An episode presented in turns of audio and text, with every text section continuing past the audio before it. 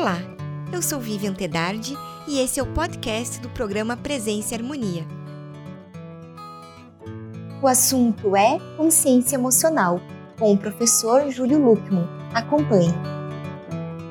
Frater Júlio, que bom recebê-lo mais uma vez aqui no programa Presença e Harmonia. Muito obrigada. Obrigado pelo convite, eu me sinto sempre muito honrado toda vez que sou convidado para estar aqui. Muito obrigado. Então, hoje nós vamos conversar sobre consciência emocional. Então, para que servem as emoções e o que elas são? Se a gente fosse resumir a ideia de emoção de uma forma bastante simples, a emoção é um mecanismo de sobrevivência. Entre tantos mecanismos que nós temos à nossa disposição, a emoção é uma forma do corpo manter uma espécie de equilíbrio. Nós chamamos isso de homeostase. Então, toda vez que o nosso corpo, a nossa mente ou o nosso espaço físico onde nós estamos inseridos tem uma quebra de homeostase, as emoções estão entrando em ação. Via de regra, a gente sempre diria assim que a emoção ela está presente na nossa vida 100% do tempo. Nós estamos dormindo, acordados, sonhando e tal, as emoções estão lá, mas nem sempre elas estão ativas. As emoções elas estão na maior parte das vezes passivas. A gente está tranquilo, está sossegado. Então as emoções estão filtrando o que está acontecendo conosco, mas elas não nos colocam efetivamente em movimento. E toda vez que nós temos uma quebra dessa homeostase biopsicossocial, então as emoções entram em ação como um mecanismo para fazer a gente voltar a esse equilíbrio. Basicamente, a emoção, resumidamente, seria isso. E é possível, agora sim, né, a gente controlar as nossas emoções? As emoções, é, vistas assim, eu diria que de, de uma maneira bastante crua, elas não têm como serem controladas. Por quê? Porque o sistema límbico ele está localizado numa região do nosso cérebro que antecede a razão. Então, toda vez que uma emoção entra em ação, o sistema límbico entra em ação antes de, de a gente conseguir ter consciência disso. Por isso, quando a gente toma consciência da emoção, ela já fez tudo que ela tinha que fazer, né? Mas é claro, é óbvio que o processo emocional ele não nasce pronto, né? Então, quando a gente vai falar, por exemplo, dessa coisa da inteligência emocional, da sabedoria emocional, nós temos como intenção básica reconhecer que aquilo está acontecendo com a gente e, é claro, tanto quanto possível, fazer a reprogramação de algumas dessas emoções que por algum motivo estejam fazendo mal para a gente, que estejam sendo destrutivas para a gente, né? Qual a diferença entre afeto, emoção e sentimento? Joia. São três palavras que geralmente são muito confundidas, né?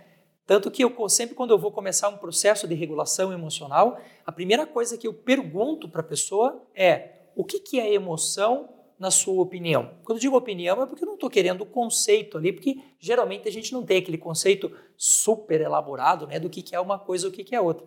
Mas eu entendo que a partir do momento em que a gente tem um pouco mais claro o que significa uma coisa e significa outra, fica muito mais fácil a gente conseguir trabalhar em cima daquilo, né? Então, o afeto, ele é como se fosse um guarda-chuva maior, onde as emoções e os sentimentos fazem parte desse processo.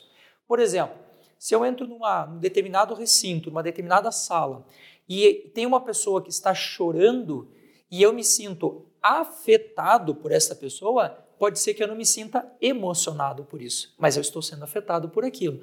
Nós estamos passando por um momento né, que a pandemia tem mexido muito com as pessoas, então ela tem afetado muitas pessoas. Pandemia não é sentimento e não é emoção, mas é uma condição geral que afeta as pessoas. As emoções fazem parte desse guarda-chuva maior chamado afeto, que aí sim nós vamos caracterizar a emoção como um movimento. A palavra emoção, inclusive, vem da palavra emover, que significa pôr em movimento. Então, quando você vê uma pessoa emocionada, é fácil de você saber que ela está emocionada, porque ela, o corpo dela está reagindo. Então, via de regra, as emoções fazem parte desse processo chamado afeto. O que diferencia a emoção de um sentimento, basicamente, é o tempo em que as coisas acontecem e o sentimento já tem a participação racional no processo. Então, quando uma pessoa está, ela, ela me diz assim, eu senti raiva, eu quero entender se essa raiva foi alguma coisa incontrolada, inconsciente, então eu sei que é uma emoção, ou se eu já tomo a consciência de que aquilo está acontecendo comigo, então aí nós estamos na dimensão do sentimento. Perfeito. E o que é a consciência emocional e por que, que ela é tão importante? Então, durante muito tempo da minha vida, eu dediquei o meu trabalho de pesquisa, de trabalho e assim por diante, no sentido de conhecer técnicas que me possibilitassem é, trabalhar com as emoções.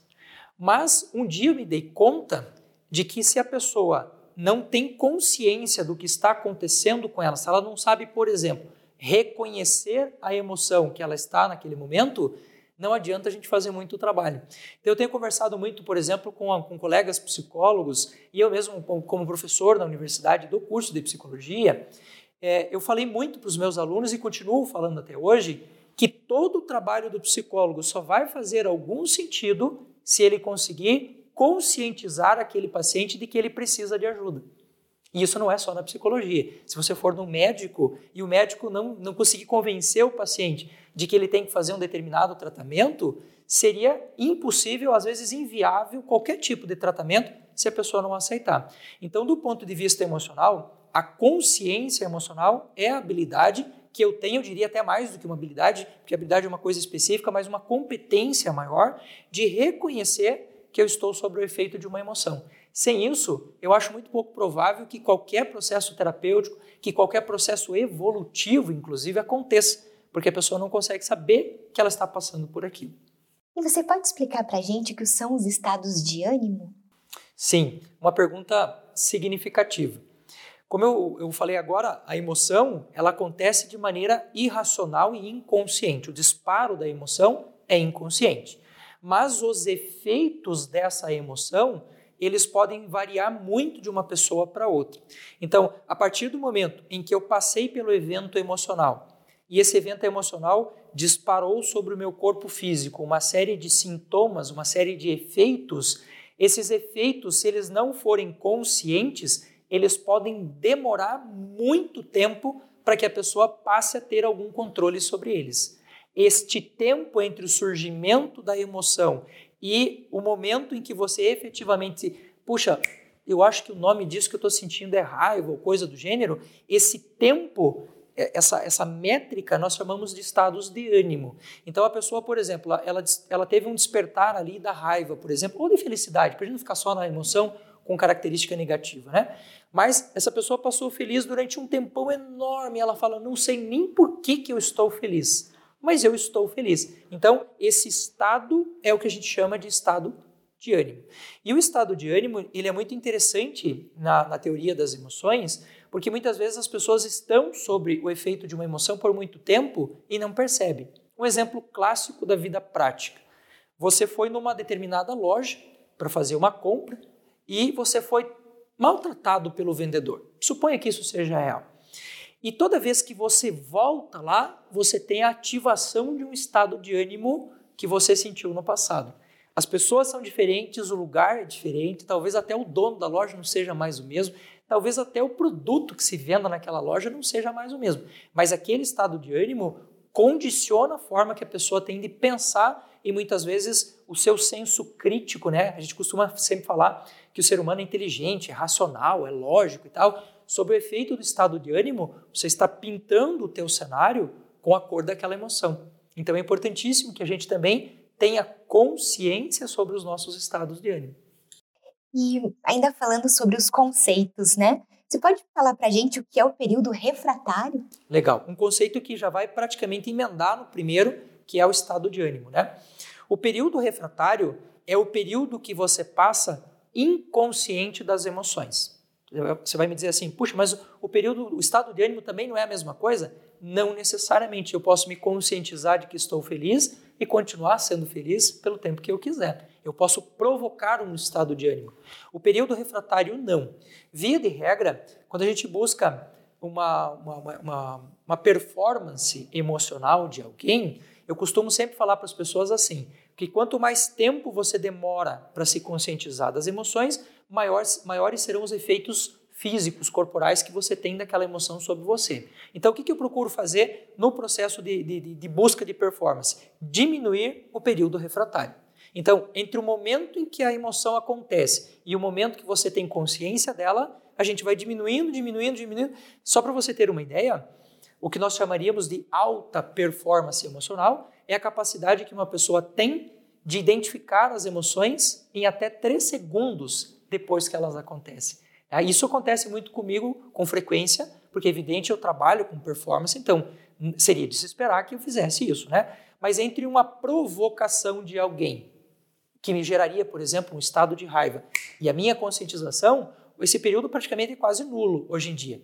Então, às vezes eu olho para a pessoa e eu entendi o que ela está tentando fazer comigo. Então, você já consegue ter um controle sobre as suas emoções muito maior. Né? E, bom, uma pessoa pode ficar emocionada sem saber que ela está emocionada? Geralmente fica. Geralmente fica. A gente tem uma, uma, algumas teorias dentro da neurociência e da própria psicologia que mostram que nós estamos sobre o efeito de pelo menos cinco emoções o tempo todo, mesmo dormindo. Você pode ver que às vezes a gente acorda no meio de um sonho e você está agitado, você está com todos os efeitos corporais de uma emoção como se você estivesse acordado, né? Então, quando eu pergunto para as pessoas, por exemplo, pergunta básica, né? Como é o nome do que você está sentindo? Geralmente, a primeira emoção ela já demora para vir à tona.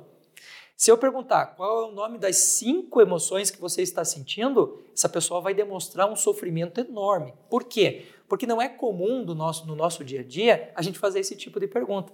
Então, qual é o nome das cinco emoções que você está sentindo agora? Não vai sair, então precisa de performance. Agora, a partir do momento em que eu sou capaz de reconhecer essas emoções, nós rompemos um ciclo emocional que escraviza a mente das pessoas. Porque, por exemplo, eu pergunto para você agora e pergunto para o nosso é, telespectador, né? Aí dos seus 20, 30, 40, sei lá quantos anos você tem, mas eu pergunto para você, você aceitaria se tornar um escravo? A resposta geralmente é claro que não, é óbvio que não. Só que quando a gente começa a perceber o, o espaço né, entre o reconhecimento da emoção e o controle efetivo, você começa a perceber que você estava escravizado. Então, buscar diminuir este período e procurar entender que a gente está sob efeito das emoções não é para acabar com elas, não é para você se tornar um, um robozinho frio, né? Mas é para você não desencadear sobre o corpo físico tantos sintomas que nos são maléficos hoje em dia, né? Imagine hoje, processo de pandemia, por exemplo, as pessoas vão lembrar disso por quantos anos, né? Então, elementos que vão se tornando perenes no tempo são colocados em xeque quando você tem a capacidade de se, de se conscientizar efetivamente. E a gente tem como medir o tempo da duração de uma emoção? E se sim, quanto tempo ela dura? Via de regra, nós, eh, quando a gente vai analisar uma emoção, existe um período que é o período químico da emoção. Então, por exemplo, eu senti lá medo. Né? O medo vai fazer com que eu libere adrenalina, meu corpo vai se preparar para um estado de defesa. Mas esse período químico da emoção ele é relativamente curto. Nós falamos de algo entre 3 e 10 minutos. Agora, se você não tem um modelo mental, se você não tem uma estratégia mental que te possibilite lidar com aquele medo, aí nós entramos no estado de ânimo. E o estado de ânimo, ele pode continuar inclusive com os efeitos químicos da emoção por um período enorme de tempo. Eu tenho situações da minha vida em que uma pessoa, por exemplo, se assustou com uma cobra quando tinha 12 anos de idade e eu tratei ela quando tinha 61 e ela ainda tinha efeitos de ânimo, né, estados de ânimo em relação àquela situação aos 61. Então, não existe um período limite de tempo em que a pessoa possa se ver livre de, disto se ela não tiver consciência daquilo. E esse processo de consciência emocional ele é, um, ele é um processo libertador, porque quando a pessoa se dá conta, epa, mas eu estou sendo escravizado por esse medo, esse medo não é para me proteger, ele é extremamente libertador. É por isso que a gente trabalha tanto essa ideia e eu, particularmente, tenho um apego muito grande pela ideia de consciência emocional por conta disso. E quando a gente fala das emoções, né, nós mesmos falamos em raiva, no medo, na irritabilidade, a gente pode dizer que são emoções negativas? Ou existe esse conceito de emoções negativas? O primeiro grande tratado que nós temos sobre emoções do ponto de vista fisiológico foi feito em 1872 por Darwin. Aliás, é um livro pouquíssimo conhecido do Darwin, que se chama A Expressão das Emoções nos Homens e nos Animais. E o Darwin, quando ele diz, quando ele, ele, ele, ele descreve essa parte fisiológica das emoções, que a ideia de positivo e negativo, de certo e errado, ou de uma emoção que seria é, ruim para nós, não existe. Por quê? Porque o processo evolucionário é um processo que, se ele nos permitiu legar as emoções até hoje, é porque nós temos algum ganho com isso. Então não existe emoção negativa e não existe emoção positiva. O que existe é um estado emocional que se torna destrutivo pelo não conhecimento, pelo não controle, pelo excesso. Então, via de regra, no dia a dia, a gente não tem esse puritanismo de dizer que isso é que, que existe ou não. Eu até falo para as pessoas, ah, me dê um exemplo de uma emoção negativa, porque isso está muito incrustado na cabeça das pessoas como raiva sendo ruim e como amor sendo positivo, uma coisa boa e tal. Mas, via de regra, não existe negativo, não existe positivo. Existe o controle e o descontrole sobre a emoção. Você fala nas suas palestras né, que os sentimentos devem ser cultivados. Por que, que nós devemos cultivá-los? E se você puder nos dar um exemplo também. Então, quando a gente vai olhar para um cérebro recém-nascido, nós vamos ver que esse cérebro é constituído por uma quantidade de neurônios que nós vamos ter por praticamente toda a nossa vida. A gente não tem neurogênese, a gente não tem nascimento de novos neurônios. Até existe, mas numa parcela tão pequena que não chega a ser significativo. E esse cérebro, ele vai ser construído ao longo da vida. Via de regra, nós temos lá cerca de 86 bilhões de células, mas cada neurônio desse pode ter de 10 a 20 mil conexões. Então, o modo de operação, o modo de encarar a vida é muito particular das experiências que essa pessoa teve.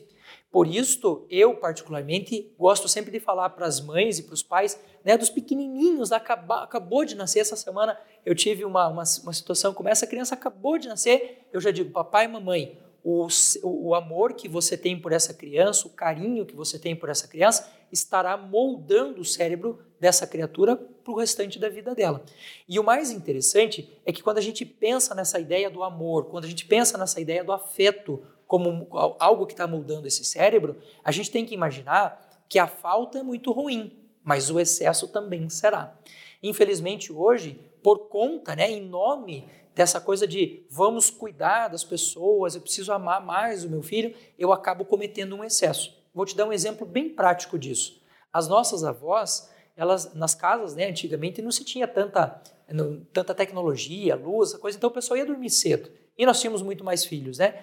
Então, numa casa que você tivesse cinco, seis crianças, por exemplo, se elas levantassem de madrugada para ir bater na porta do quarto da avó, né, da mãe, ela não dormiria. Então, o que, que a gente fazia? Restringia. Não vem aqui, porque você tem que se virar sozinho. Hoje, o que, que a gente faz?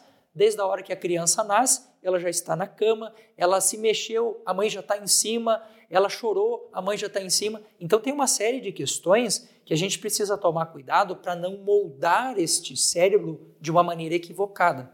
Por quê? Porque o cérebro, estruturalmente, ele é feito para aprender, não para desaprender. Então, via de regra, quando a gente vai trabalhar com alguém que já modelou alguma coisa emocionalmente no seu cérebro e esta modelagem está incorreta, é uma modelagem que se tornou destrutiva, ela não vai sumir mais.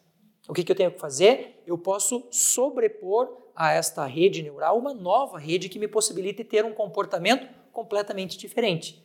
Mas aquilo que estava não deixa de estar só porque a gente tem boa intenção. Então, o cultivo do amor, o cultivo do carinho, o cultivo dos processos culturais, que aí já entra também nessa parte de afeto, não só de emoção, são elementos que são considerados excelentes para uma vida equilibrada. Né? E é claro, toda a parte de emoções que seriam destrutivas também é importante cultivar. Porque o exemplo que eu dou sempre é como a corda de um violão, né? Quando você toca na corda do violão, ele vai para cima como vai para baixo. Então, a mesma proporção que você quer atingir de felicidade, você tem que ter de resiliência das suas frustrações.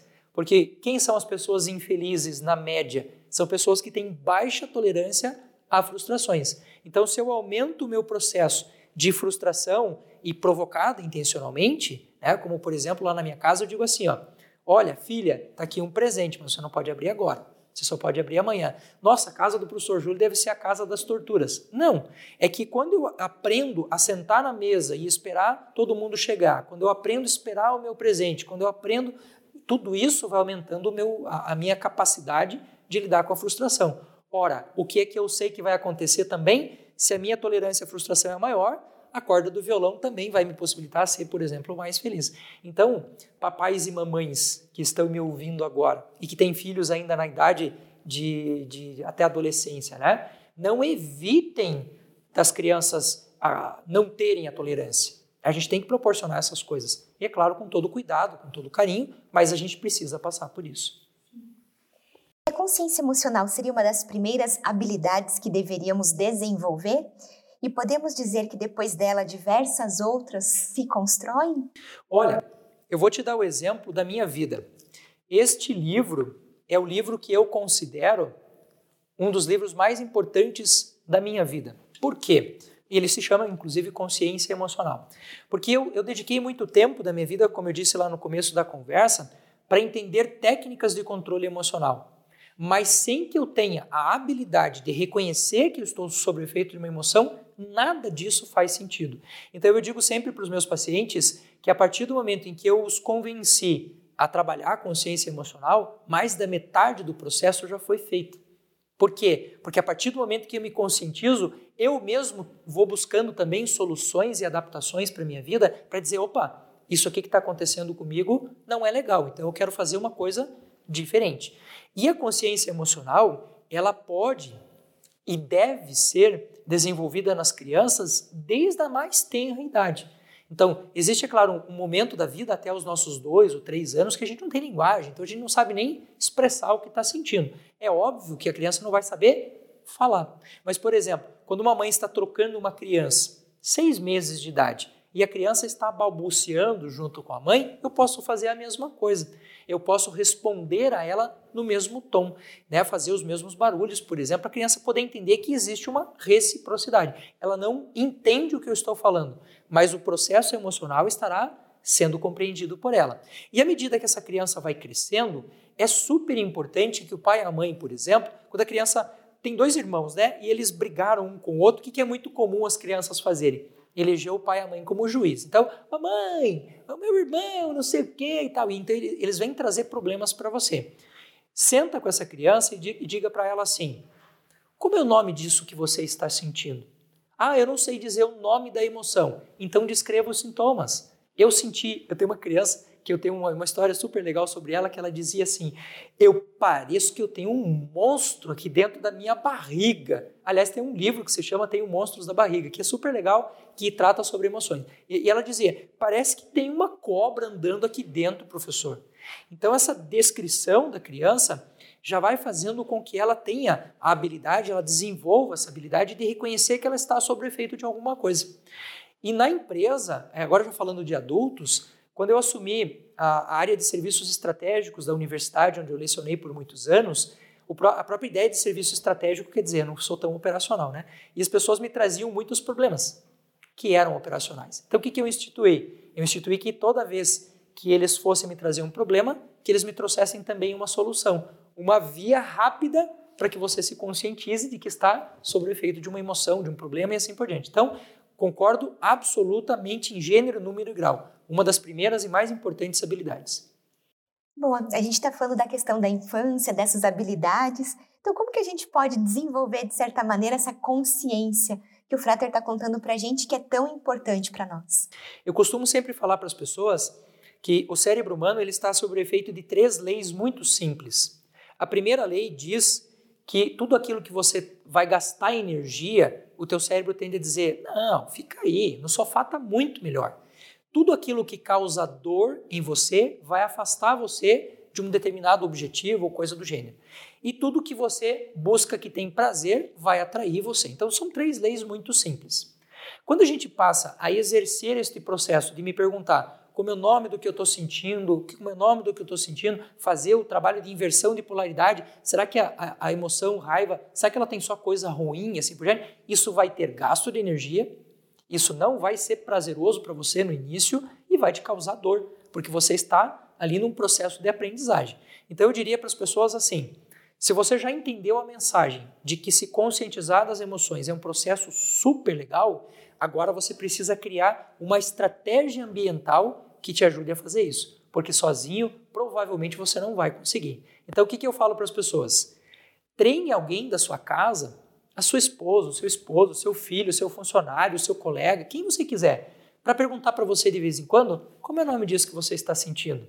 Coloque lá uma daqueles post-its né, que a gente escreve com recadinhos lá no para-brisa do seu carro, no espelho do seu banheiro, para que você se force a fazer isso. Porque se você deixar para fazer isso no momento em que você está emocionado, provavelmente você não fará. Então a consciência emocional é super legal, é super importante, porém a gente precisa criar uma estratégia ambiental que me faça desenvolver, buscar mais essa performance, porque sozinho o cérebro não vai fazer. A tendência é, geralmente é essa. Frater Júlio, a gente fala muito sobre inteligência emocional. Inteligência e consciência são sinônimos? nesse sentido do que nós estamos conversando hoje? Olha, eu acrescentaria até mais um conceito que é o conceito de sabedoria emocional. A inteligência, ela é entendida hoje de uma forma geral e até para um estudo pedagógico como um conjunto de fatores que eu estou agregando à minha vida que me possibilitem ter uma vida emocional melhor.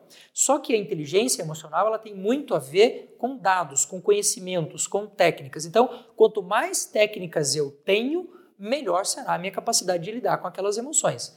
Inteligência emocional técnica, sabedoria emocional, capacidade que eu tenho de usar essas técnicas de maneira consciente. Então, a consciência emocional é um elemento da sabedoria emocional. Eu diria que ela, ela também não deixa de ser uma técnica, né? Porque quando eu falo para você, se pergunte como é o nome do que você está sentindo e tal, eu estou falando de uma técnica, mas via de regra, ela é um conjunto de habilidades que me possibilita gerenciar muito melhor as nossas emoções. Então, inteligência emocional, na minha, na minha compreensão e pedagogicamente falando, inteligência emocional, conjunto de fatores, técnicas, elementos que me possibilitam conhecer a emoção sabedoria emocional é como eu uso esses fatores a, a meu favor. Vocês vão concordar comigo que tem muita gente que tem muito conhecimento sobre muita coisa, mas não pratica quase nada. Então, inteligência emocional sem sabedoria, eu acho que é meio vago. A sabedoria emocional sem inteligência, ela funciona? Até funciona. Mas é óbvio que quanto mais técnica, quanto mais conhecimento, mais fácil de lidar com aquilo. Frater Júlia, agradeço muito sua participação conosco hoje. É muito bom te ouvir falar e aprender contigo. Muito obrigada. Muito obrigado pelo convite. Eu acredito que todas as vezes que nós nos conectamos a outras mentes, nós sempre aprendemos, nós sempre nos desenvolvemos e a oportunidade de estar aqui conversando com vocês me gera uma, um único sentimento: gratidão. Nós que agradecemos. Obrigada. Aproveito para lembrar do nosso e-mail presenceharmonia.org.br. É muito importante para nós essa via de comunicação que nós temos com você que nos assiste. Agradecemos a participação conosco hoje e até o nosso próximo encontro. Paz profunda. Concluímos assim mais uma edição do programa Presença e Harmonia. Para acompanhar os nossos programas em vídeo e áudio, visite o portal da MORC no endereço www.amorque.org.br em nome da Morque GLP e de toda a nossa equipe de produção, queremos agradecer o prestígio de sua audiência. Paz Profunda